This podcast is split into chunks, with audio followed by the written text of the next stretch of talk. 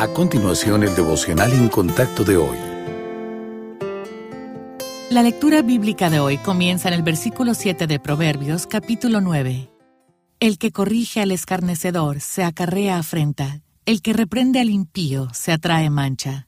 No reprendas al escarnecedor para que no te aborrezca, corrige al sabio y te amará. Da al sabio y será más sabio, enseña al justo y aumentará su saber. El temor de Jehová es el principio de la sabiduría, y el conocimiento del Santísimo es la inteligencia. Porque por mí se aumentarán tus días y años de vida se te añadirán. Si fueres sabio, para ti lo serás, y si fueres escarnecedor, pagarás tú solo.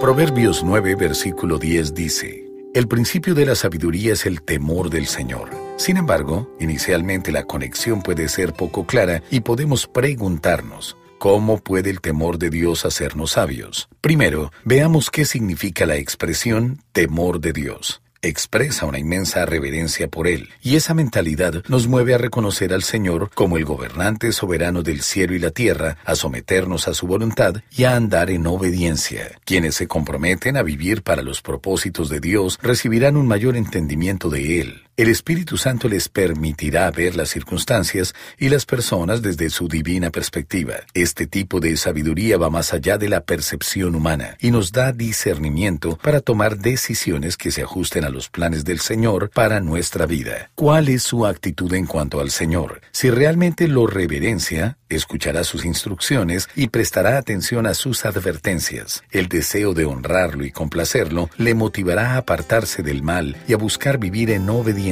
y el resultado será una sabiduría más allá del entendimiento humano.